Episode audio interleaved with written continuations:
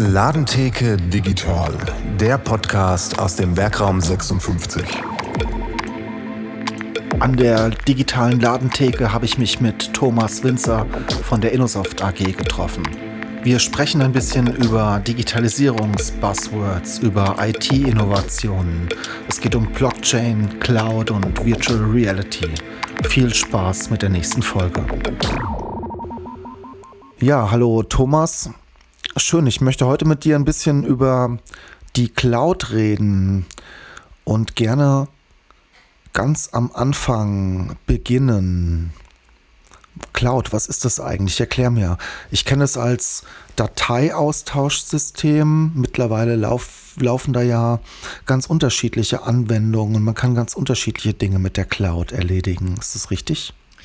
Ja, grüße dich zum, zunächst mal. Ähm wenn man einfach mal fünf Jahre zurückdenkt und sich die alte Welt zurückruft, da hat man ein Serversystem gehabt, da hat man sogenannte Client-Systeme gehabt, also die Desktop, die normalen PC-Arbeitsplätze gehabt, hat eine bestimmte Software haben wollen, hat die Software gekauft, hat die installiert und musste die dann, musste die dann quasi von Hand oder mit einem entsprechenden automatischen System auf alle PCs bringen. Mit der Cloud ist das jetzt ein bisschen anders. Die Cloud hat unter anderem die Möglichkeit, diese Anwendungen auf deinen Arbeitsplatz zu spielen. Das heißt, du meldest dich bei einem Cloud-Dienstleister an und kannst von ihm dann Dateiablage, Programmsysteme, Anwendungen, was auch immer ausleihen und musst dich um diesen ganzen Aspekt der Softwareverteilung, der Installation auf den Rechnern quasi nicht mehr kümmern. Das übernimmt dann der Dienst oder die Leistung des entsprechenden Cloud-Dienstleisters. Kannst du mir da mal exemplarisch Anwendungen nennen? Was genau kann ich in der Cloud laufen lassen? Im Grunde alles. Also wenn man den großen Platzhirschen betrachtet, Microsoft mit Microsoft 365, kannst du die gesamte Office Suite und mehr dazu, also SharePoint, Teams, die gesamte Palette, die Microsoft anbietet, aus der Cloud nutzen. Du kaufst dich dazu bei Microsoft ein, legst einen entsprechenden Account an, zahlst dafür eine entsprechende Lizenzgebühr und ab dem Moment kannst du die jeweils mit der Lizenz eingekaufte Software oder die Dienste nutzen.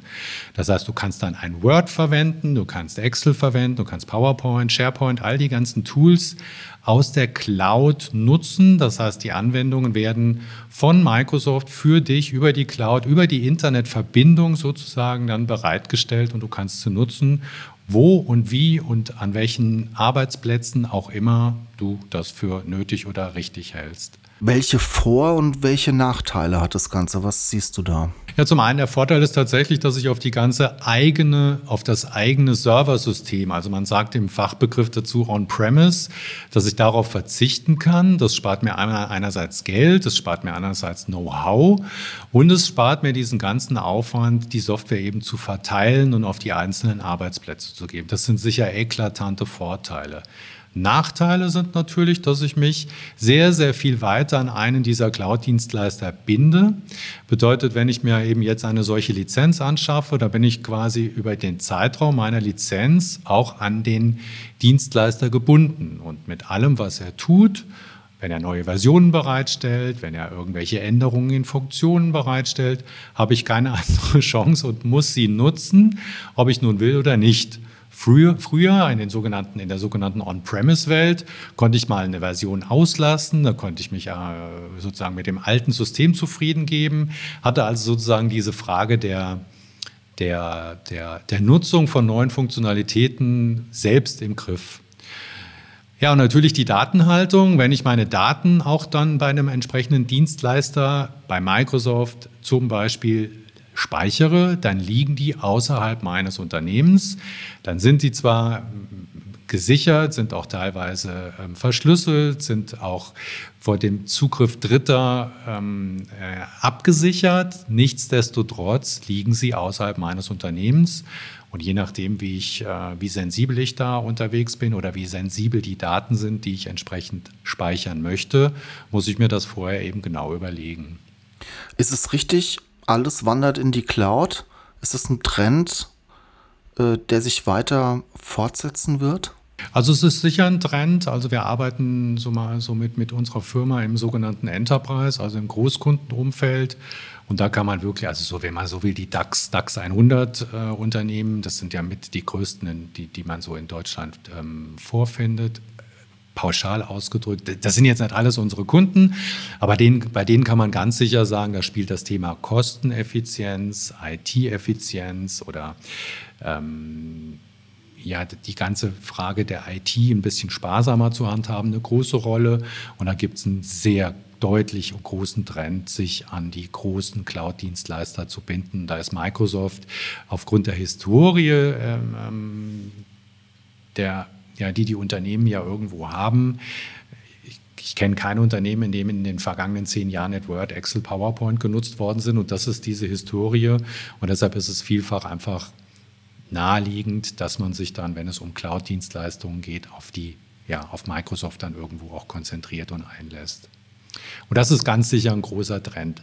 Allerdings muss man sagen, es ist nicht unbedingt der 100%-Trend, also dass man mit allen Diensten ähm, ähm, in die Cloud geht und die Cloud nutzt, sondern es geht in eine sogenannte hybride Welt, dass man Teile gerade was vielleicht produktionsnahe äh, Datenhaltung anbetrifft oder produktionsnahe Dienste, die hält man sehr oft ähm, on-premise, also auf eigenen Systemen.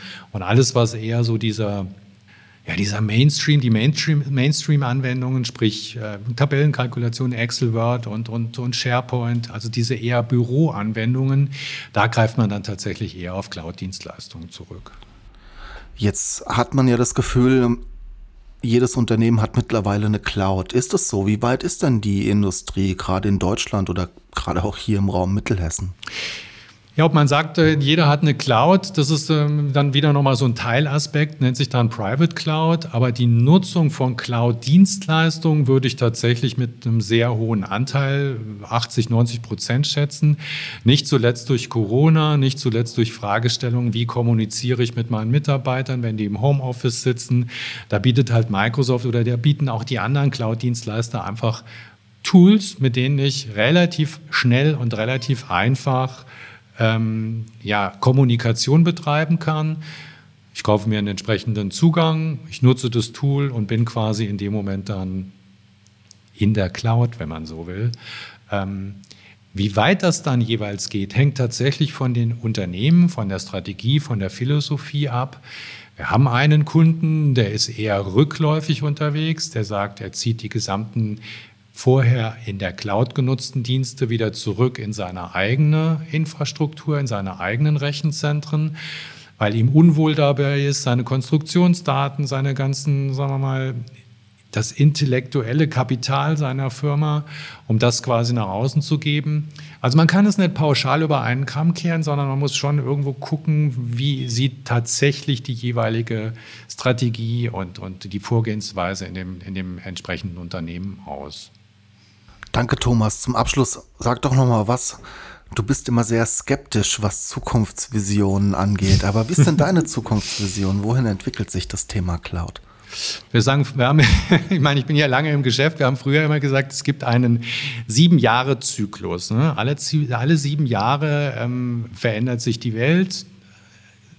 Es hieß mal, wir gehen alle in wir dezentralisieren alles. Nach sieben Jahren hieß es wieder, wir zentralisieren alles. Ähm, jetzt heißt es, wir gehen alle in die Cloud und vielleicht ist es in sieben Jahren wieder anders.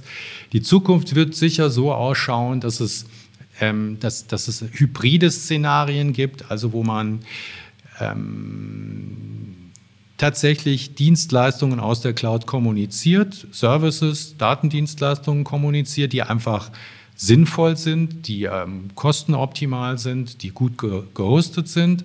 Aber es wird auch Szenarien geben, die ich lieber in meinem Rechenzentrum vorhalte.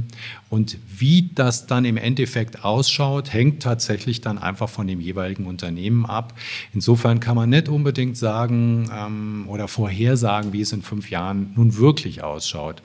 Als Beispiel, wenn ich ein Unternehmen wie eine Versicherung, die quasi ausschließlich mit Daten arbeiten, die ausschließlich mit Kommunikation arbeiten, für die ist es viel, viel interessanter und viel naheliegender, fast alle Dienste aus der Cloud zu beziehen, wie für einen Maschinenbauer, der ähm, Druckerzeugnisse produziert, der eine ganz andere Geschäftsidee hat, der ganz andere Anforderungen an Datenhaltung hat, der wird möglicherweise nur 30 Prozent aus der Cloud beziehen.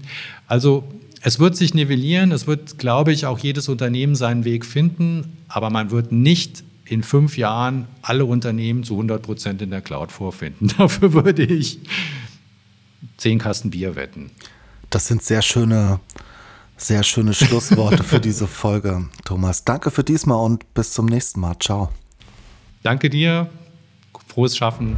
Bis zum nächsten Mal. Wenn auch du uns an der digitalen Datentheke besuchen willst, dann klick dir doch einfach einen für dich passenden Termin. Den Link findest du hier in der Beschreibung unter diesem Podcast. Bis bald. Ciao.